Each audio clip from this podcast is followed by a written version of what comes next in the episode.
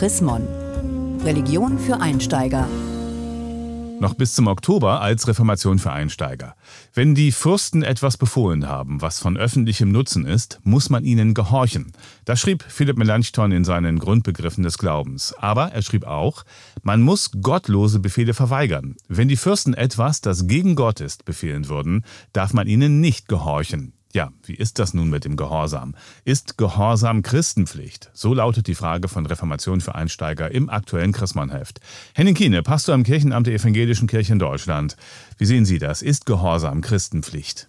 Ja, Gehorsam ist natürlich schon etwas, was für einen Menschen wichtig ist. Man braucht ja einen, äh, einen, Kompass. Die Nadel zeigt dann in die Richtung, in die man sich auch gerne bewegen soll ob im Deutschen und das Wort Gehorsam in der Gegenwart das richtige Wort ist, aber was damit äh, verstanden werden soll, also dass man hinhört, das ist schon richtig. Ja, den brauchen wir. Ein gutes Gehör. Auf wen sollen wir dann hören oder auch wem müssen wir gehorchen? Also man kann natürlich sagen, man muss Gott immer mehr gehorchen als den Menschen. Das ist die klare und die biblisch begründete, in Jesus begründete Antwort auf die Frage, wem muss ich gehorchen. Aber das macht es nicht besser. Also das Wort Gehorchen kriegt äh, keinen guten Klang dadurch. Man muss nach, nach einer Füllung suchen für das, was gemeint sein könnte, ohne dass man das Wort Gehorsam in den Mund nimmt.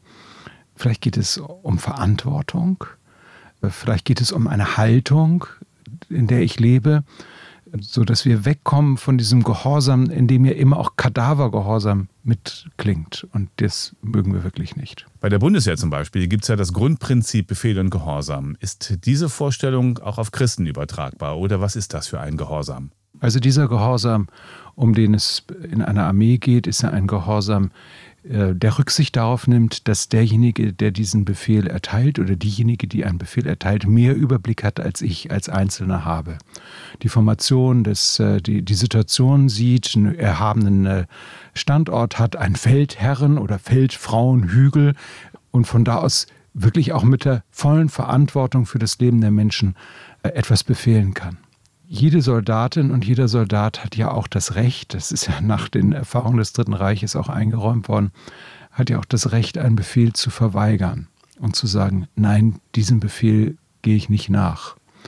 Das wird dann zwar auch in der Regel nochmal geprüft, ob das so richtig war oder nicht richtig war, aber das ist ein Recht, das jeder Beamte und jede Beamtin und auch jede Soldatin und jeder Soldat für sich in Anspruch nehmen kann. Insofern ist dieses Kadavergehorsam, was wir so aus alten Zeiten kennen, aus den zwei großen Weltkriegen, äh, tatsächlich äh, heute äh, überlebt. Wie haben denn die Menschen vor 500 Jahren den Gehorsam gesehen? Der Landesherr oder die, die Fürstenhäuser waren natürlich diejenigen, die mehr Überblick hatten als äh, alle anderen und den Überblick auch über eine politische Lage hatten sie viel mehr, äh, wussten als andere, anders als in der Mediengesellschaft heute, bei der wir jeder einzelne Bürger, jede einzelne Bürgerin natürlich sehr viel mehr weiß, wussten damals die Fürsten was und da war der Begriff Gehorsam natürlich auch noch anders gefüllt. Ich will den Begriff Gehorsam an dieser Stelle aber nicht einführen, sondern ich würde ihn gerne versuchen zu ersetzen durch einen anderen Begriff, der dem christlichen und auch dem biblischen äh, mehr entspricht.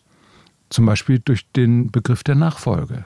Jesus Christus ruft Menschen in, seine Nachfolge und gibt ihnen ein Gebot und eine Lebensmöglichkeit, in der Frauen und Männer leben sollen. Also Gehorsam Jesu müsste im Grunde genommen Nachfolge heißen. Sie haben ja schon am Anfang gesagt, ein gutes Gehör kann nicht schaden. Im gedruckten Reformation für Einsteiger steht am Ende, auf Gott hören heißt, den Mut zum Sein zu erfahren und in der Verantwortung für andere zu stehen. Was bedeutet das?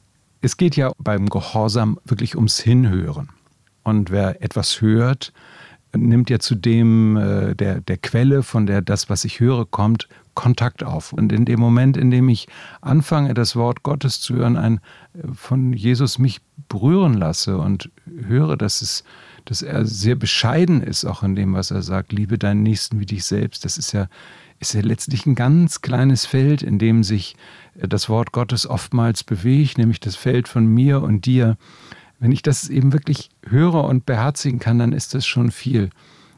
Das ist das gleichzeitig die große Kontaktaufnahme zu einem Sein ist, das größer ist als ich. Äh, das ist gut, das zu wissen und das zu ahnen. Aber letztlich bin ich kleiner Mensch angesprochen vom großen Wort Gottes. Das ist immer größer als ich. und dem darf ich nachfolgen. Und äh, wenn das Gehorsam ist, dann bin ich damit eigentlich sehr einverstanden. Aber bitte äh, führt kein Kadavergehorsam wieder ein, äh, sondern nehmt die Nachfolge ernst. Vielen Dank, Henning Kiene, Pastor im Kirchenamt der EKD in Hannover zur Chrismon-Frage. Ist Gehorsam Christenpflicht? Haben Sie Fragen oder Anregungen? Dann schreiben Sie uns unter leserbriefe.chrismon.de. Mehr Informationen unter www.chrismon.de